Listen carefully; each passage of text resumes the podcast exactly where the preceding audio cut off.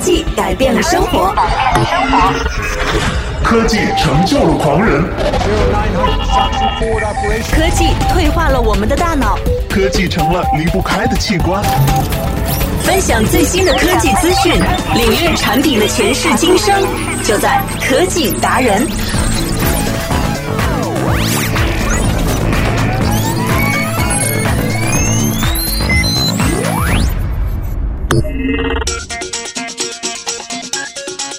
欢迎大家每天来到我们的科技达人当中，我们来进行一些新品的数码产品的探秘。不要忘记来关注我们的节目，可以通过新浪的微博或者是腾讯微信来搜索公共账号“完美娱乐在线”。如果和我个人来进行线下互动的话呢，也希望大家能够到新浪微博来搜索 DJ Sasa。每天呢，我们的科技达人在第一个环节当中都会为大家带来最新的产品探秘的。那么，自从苹果呢在去年宣布自己要发布一款这个穿戴式的数码产品，就是手表之后呢，其实有很多很多的我们国内的厂商也紧紧的跟上了步伐，甚至呢，他们发布这个手表产品比苹果还要早。我们今天呢，来特地为大家介绍这样的一款我们的国产手表，玩的就是逼格华为手环 B 二。因为呢，我觉得它真的很像一块漂亮的，特别是多功能的手表，细节上面也是非常的考究。自从戴上了华为手环 B 二出门呢，很多人都在问这是手表吗？稍微懂一点的呢，就会问这是什么手环呢？看起来这么高端。那么再懂一点的，就直接就知道这个是华为手环 B 二，看来进步了很多哦。说实话，这些人的提问呢，也是大大满足了我小小的虚荣心。如果再跟 P 八配套使用呢，那么这样一个 B 二手环呢，就大大的提升了它的格调了。我知道呢，我说再多，你们都会认为我是在吹牛。那么接下来呢，我们就来详细揭秘逼格，不需要解释，我是 Sasa。那其实之前呢，我们也玩过华为手环 B 一了啊。那当时呢，已经可以被拆分出来的，成为一个蓝牙耳机接电话的功能吸引了。想不到呢，这次升级版的这个华为手环 B 二的整体都提升了很多。才拿到的时候呢，真的是有点爱不释手的感觉，巴不得立马呢就去跟所有的小伙伴炫耀一下。因为你知道它的外形是如此的吸引人，香槟金配上咖啡色的皮质的表带，看上去呢真的就是一个手表啊，非常精细的。那其实华为出品的细节呢都是毋庸置疑的，每一个边边角角也是可圈可点呢，一看就给人一种高端产品的形象。在我刚刚拿到的第一时间呢，我就分享到了微博还有朋友圈，那有一些粉丝就回复说多少钱呢？那我告诉你吧，其实呢是卖一千一百九十九。可是很多人就觉得呀，这样的一款国产手环一一九九的这个价格这么贵，真的是有点舍不得入手呢。当然了，后来也证实了，说这句话的人都是没有真正摸过华为手环 B 二的。在这个众多手环竞争激烈的市场当中，让我投出去一千多大洋来购买一个穿戴设备的，说实话，我也会考虑三分。可是呢，当我真的拿在手心里的时候，心里就只有四个字：物有所值。到底是不是物超所值呢？我们来看看整个华为手环 B 二，每一处细节呢都是非常值得考究的。光亮的镜面屏幕，带着感应的装置，手腕我们这样子一翻转之间呢，自动显示时间。那其实呢，整个手环的主体镶嵌在表托里面，我可以说这是表托吗？因为呢，我始终觉得它真的很像一块漂亮的、特别的多功能手表。想要取出手环的主体，同时可以按压两边的小圆钮。就可以轻松的把蓝牙耳机拿出来喽。想象着，如果是开车的时候忽然来电话了，轻轻松松的从手环上取出蓝牙耳机接电话，那么它的格调呢爆棚有没有？我怕我抵挡不住朋友们艳羡的目光啊！哈哈，在这里呢，我要自己幻想一下，不要理我吧。好了，那么我们再来说说看，整个表托，表托呢是金属拉丝的材质。搭配镜面的表盘儿，有一种非常和谐的撞击感，非常的美。循序渐进的到了表带为同色系但更深一层次的咖啡色的皮带上面。那表扣的头呢，同样也是金属拉丝材质的，里面的活动扣呢是金属光面的，很光亮啊。所以呢，每一处都是非常非常喜欢。在这里呢，我不知道怎么去表达我的逻辑了。看上去呢，真的是一款高大上的。很漂亮的手表，有着金属拉丝的表盘，然后还有皮质的表带，哇，太漂亮了。那么华为手环 B 二呢，还多了一个功能是什么呢？我们来这里介绍一下，就是遥控拍照。在连接上蓝牙之后呢，我们在手机端啊打开照相机之后，就可以轻松的点击手环屏幕来进行拍照了哦，又是一根偷拍神器诞生了，有没有呢？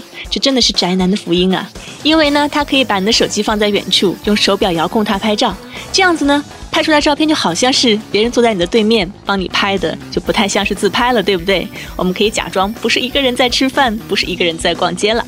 所以呢，有了手环的控制，我就可以伪装出不是在自拍。其实呢，有一个人在对面给我拍照的样子，这也是单身狗们的福音哦。不过呢，手机摆在桌子上，角度会比较偏低，这样呢，看上去人的脸会显得胖一点。好了，那么手环和手机的链接其实很简单，扫描盒子上的二维码之后呢，下载一个叫做华为穿戴的 APP，双方都打开蓝牙，进去之后呢，选择。对应的设备就可以直接链接上，然后就配对成功了。那这个 A P P 呢，还可以同时连接很多的设备。如果你还有其他的穿戴设备，一样可以进行同时操作。所以呢，它的这个应用程序 A P P 里面的设置是很简单的。现在大众手环必备的功能都一应俱全，完全不需要去仔细的研究说明书之后才会操作，都是比较傻瓜的。所以呢，在具备了其他手环都有的功能之外，华为手环 B 二还可以遥控拍照，还可以当做蓝牙耳机来接电话。高颜值的外观还可以提升逼格利器。那么一千一百九十九元，你会觉得它贵吗？我觉得还好啦。好了，以上介绍的就是我们的新品华为手环 B 二。接下来呢，我们来看一看苹果 APP 音乐的应用市场当中又发生了什么样的一些新的变化呢？今天要关注的这件事情啊，真的是我觉得是欧美流行乐坛的一件大事情。大家都知道呢，这个欧美流行乐坛的小天后 Taylor Swift，那真的是红遍了全球啊。当然，她也有这个资本了。Taylor Swift 呢，最近就炮轰了苹果音乐的这样的一些免费的政策。那她呢，似乎也诚心要和新兴的互联网音乐媒体服务过不去。去年年底的时候呢，Swift。因为版权费用纠纷呢，从流媒体音乐的巨头，也就是我们在欧美地区啊下载的巨头，叫做 Spotify。那就在六月份的时候呢，今年的六月份呢，Swift 又对苹果音乐免费试用期三个月期间之内呢不支付艺人版权费用的做法也提出了批评，并且说不会给苹果提供自己最热门的新专辑《一九八九》这样的版权。当然了，我们也可以通过苹果负责内容和服务的高管。艾迪库证实过，那苹果呢已经是为了这样的一件事情修改了现在的策略，在用户免费试用期之内呢，也将会向音乐艺人来支付版权费用。那么，在二零一五年苹果全球开发的大会上面，苹果发布了全新的音乐流媒体服务，叫做苹果音乐。这个服务呢将为用户提供三个月的免费试用期，而个人包月的费用呢是十美元，家庭六个人的包月费用呢仅仅是十五美元。那么用户付费之后呢，就可以任意欣赏数千万首的歌曲，而不用再支付额外的费用。让我们来看看整个事件的发生经过。首先呢，Swift 就先发文批评了，他说，在用户免费试用期的三个月之内，苹果公司拒绝向音乐艺人、词曲作者还有制作人支付任何的报酬。那苹果过去呢，曾经是一家十分慷慨的公司，而这次的政策呢，真的是令人震惊和失望。所以呢，Swift。敦促了苹果公司尽早改变这样的一个决定。他在自己的社交网络上面说呢，三个月你都不支付任何的报酬，这是一段很长的时间。而你免费要求别人工作呢，其实是一件很不公平的事情。Swift 也说，苹果呢是一个获得了巨大成功的公司，因此即使是面向用户免费试用期的三个月内，他们也应该自己掏腰包，向音乐行业的创作者来支付报酬。作为批评的行动之一呢，Swift 表示将会从苹果音乐上面撤下近期自己美国最热门的专辑《一九八九》。在美国的科技新闻网站认为，Swift 和苹果公司之间的最新纠纷，其实是长期以来互联网行业和音乐行业在利益分配矛盾化的最新的一些例证。其实呢，即便是没有 Swift 这件事情。那么，这样的一种免费的下载或者是免费的试听的这样一种方式，也在渐渐蚕食着、吞噬着音乐的一些创新的一些动力。所以呢，众所周知的是，音乐行业目前正在经历一场全新的革命。十多年前，苹果公司依靠自己的 iPod 播放器还有 iTunes 音乐下载网店，给音乐行业带来了一次数字革命。而在智能机普及的时代呢，传统的音乐下载业务逐渐被淘汰。包月付费、随时随地不限量欣赏歌曲的音乐流媒体服务呢，从此就变成了主流，好像大家也习惯了这种方式。所以呢，此前包括 Spotify。还有潘多拉，还有 Audio 等等公司呢，已经成为了音乐流媒体市场的主导者。那其实反观我们国内的状况呢，比方说百度音乐呀、腾讯音乐啊等等，我们难道不也是在上面免费的来欣赏音乐和下载音乐的吗？而苹果呢，其实伴随着苹果音乐产品踏进了流媒体服务的大门，在苹果音乐当中，用户可以挑选播放海量歌曲。苹果还提供了一个二十四小时播放的人工音乐电台，叫做 Beast One。此外呢，苹果也向音乐艺人群体推出了一个和粉丝保持联系的产品，叫做 Connect。所以，业内一般认为，苹果音乐虽然是音乐流媒体市场的迟到者，但是呢，苹果 iOS 设备在全世界拥有八亿人的用户，因此呢，苹果音乐很可能借助果粉群体来发展用户。至于是否能够缩小，和音乐巨头 Spotify 以及潘多拉等行业领先者的差距呢，也还是存在一些疑问的和不确定性。可是呢，Swift 我们的小天后 Taylor Swift，他就说，他对于苹果公司的呼吁呢，不仅代表自己，也代表新兴的音乐组合、年轻的词曲创作人以及幕后的制作人。其实这些人呢，都应该为自己付出的劳动获得报酬。那在批评苹果的同时，Swift 也对苹果呢给予了一些肯定。他称赞了苹果公司的创新，还有进取的精神，并且表示苹果一直是自己销售音乐作品的最好伙伴之一。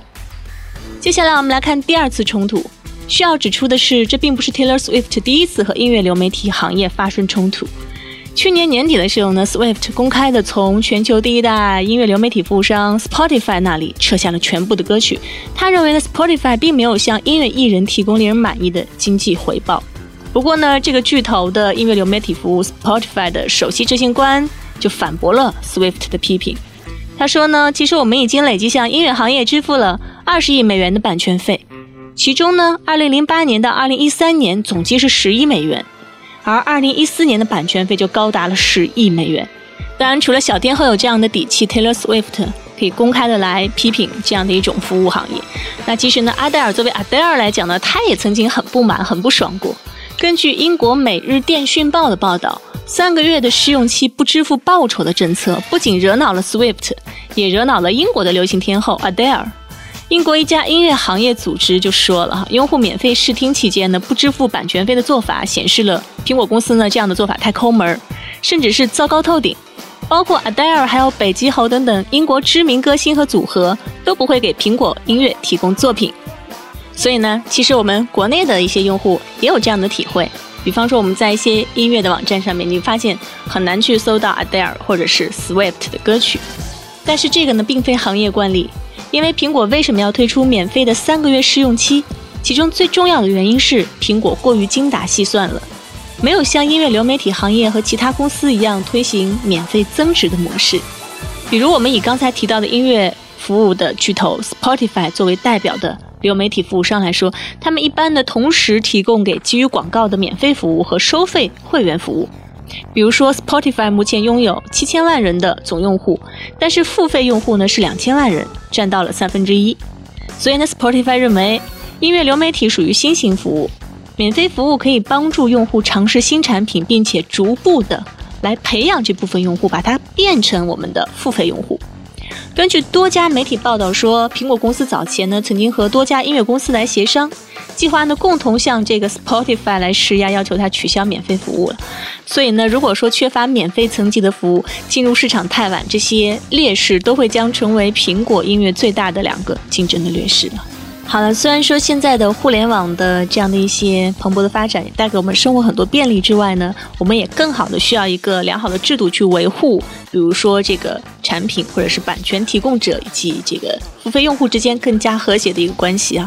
因为呢，只有这样的话，才能促进一个良性的发展，我们可以欣赏到更多好的东西。否则的话呢，如果拿来的时候都是免费，那可能对于这个创作者、内容的生产者来讲呢，其实是一个不小的打击，因为还是要吃饭的嘛。Yeah, long as my bitches love me. My bitches love me. My bitches love me. Yeah, yeah. Give a fuck by no hate as long as my bitches love me. My bitches love me. My bitches love me.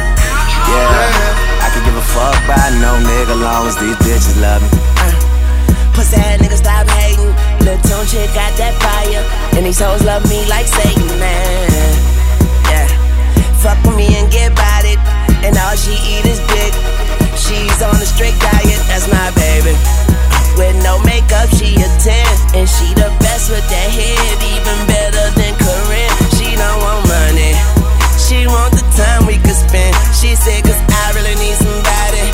tell me you're that somebody. Girl, I fuck who I want. And fuck who I don't. Got that A1 credit. At that filet mignon. She say, I never wanna make you mad. I just wanna make you proud. I say, baby, just make me come then don't make a sound. I'm on that good cushion alcohol. Yeah. I got some damn bitches I can call. What's that? I don't know what I would do without y'all. I'm a ball to the day I fall. Ball, ball, yeah, ball. long as my bitches love me. My bitches love me. My bitches love me. Yeah, yeah. Yeah, yeah. I could give a fuck by no hate as long as my bitches love me. My bitches love me. My bitches love me. Yeah, I can give a fuck by no nigga long as these bitches love me. Uh, real nigga, fuck these haters. These hoes got pussies like craters. Can't treat these hoes like ladies, man. Pussy money, we codeine. She say my dick feel like morphine. I hope my name tastes like sardines to these niggas. She wake up, eat this dick. Call that breakfast in bed. 6996, I feel a heartbeat. I chest to chest with this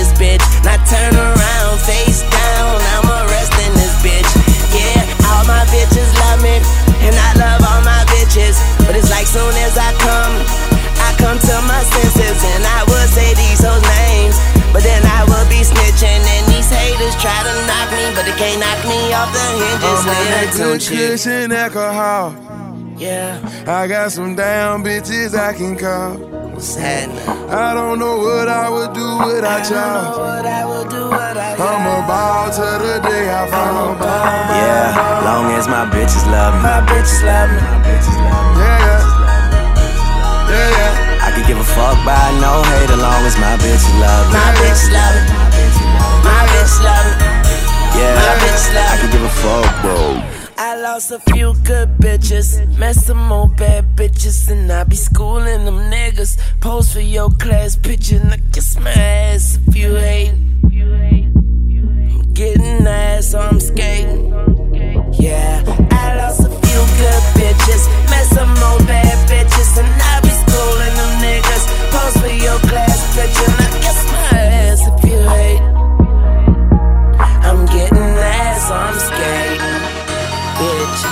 on that good cushion alcohol. I got some damn bitches I can call. What's happening? I don't know what I would do without y'all. What I would do without y'all. I'm a ball to the day I fall.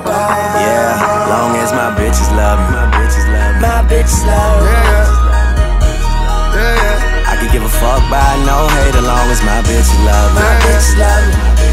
My bitches love me. Yeah, I can give a fuck by no nigga long as these bitches love me. 科技改变了生活，科技成就了狂人，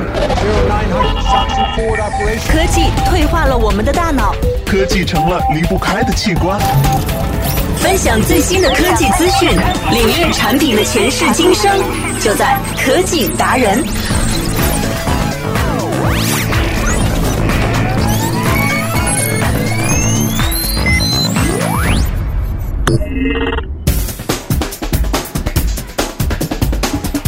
那么聊了这么多呢，接下来进入到我们的第二个环节呢，就是科技与生活。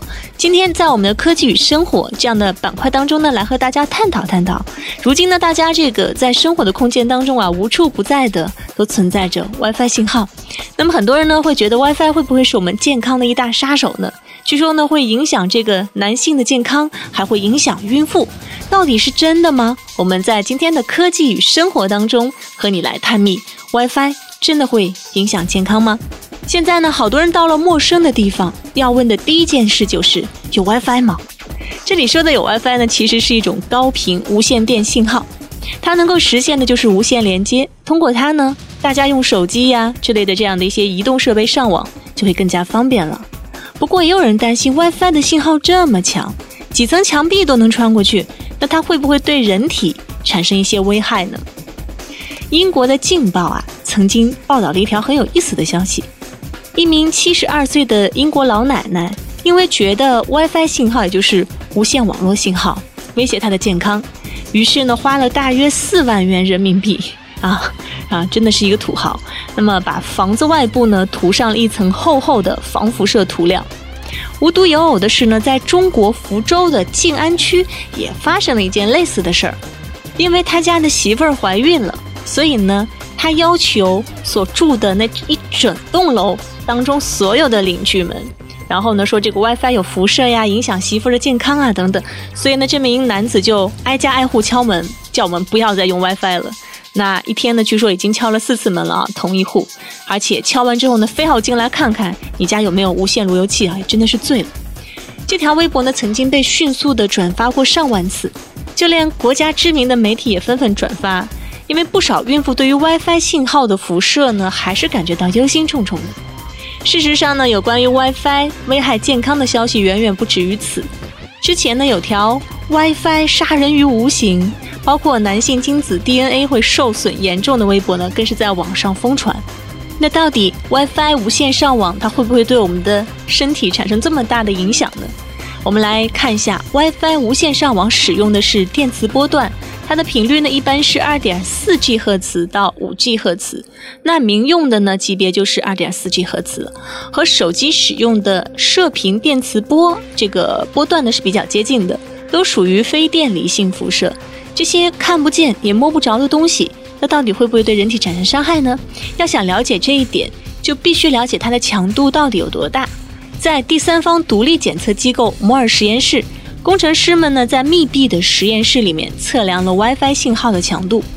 摩尔实验室的主管呢就说，在 WiFi 路由器最大发射状态下，检测结果呢是十四点三二杜比，而通常手机是在三十三杜比左右。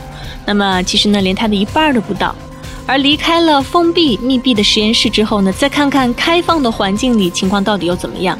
实验室人员以一个普通的办公室来为例，做了一些测量。